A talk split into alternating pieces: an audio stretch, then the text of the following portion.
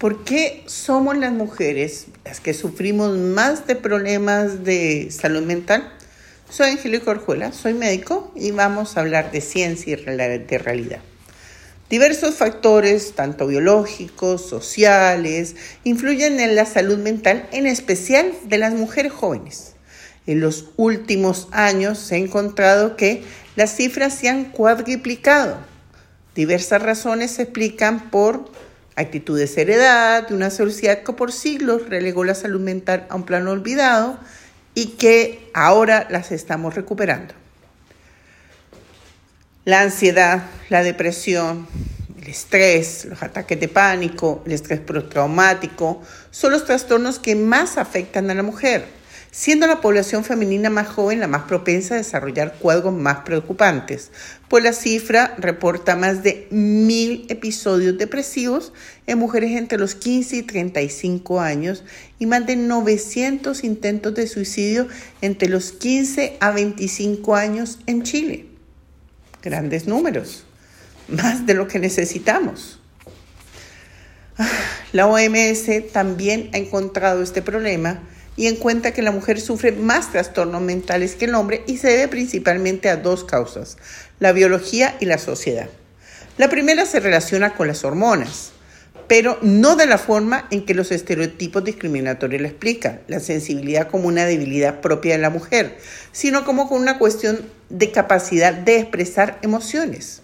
A diferencia del hombre, la mujer es quien más sufre las consecuencias de una sociedad machista y además tiene mayor predisposición a exteriorizar cómo le afectan estos cambios a nivel emocional.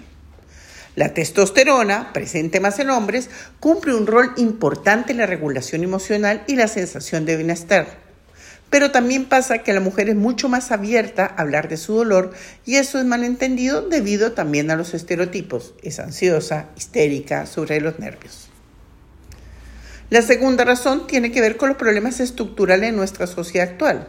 La mujer está más expuesta a situaciones de empleo informal, desigualdad económica, desigualdad social, machismo, entorno familiar, secuelas de violencia, las cuales también afectan su salud mental.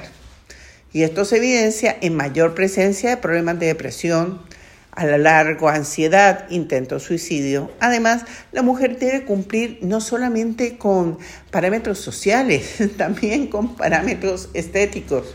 Eres gorda, eres flaca, está envejeciendo. Se le castiga a toda la mujer, la juventud, la belleza, eh, la sensibilidad al dolor de los demás. ¡Wow! Estamos en la mira. Pero, ¿qué podemos hacer ante esta problemática? Resulta vital promover la igualdad y el equilibrio entre hombres y mujeres en cuanto a la sensibilidad emocional y también al estado económico y social. A nivel mental es fundamental promover el empoderamiento personal y colectivo, promover la formación en gestión de emociones, empoderar a las mujeres, salir del rol de sumisión e incentivar el cambio de rol de la masculinidad para desterrar estos patrones de machismo y violencia.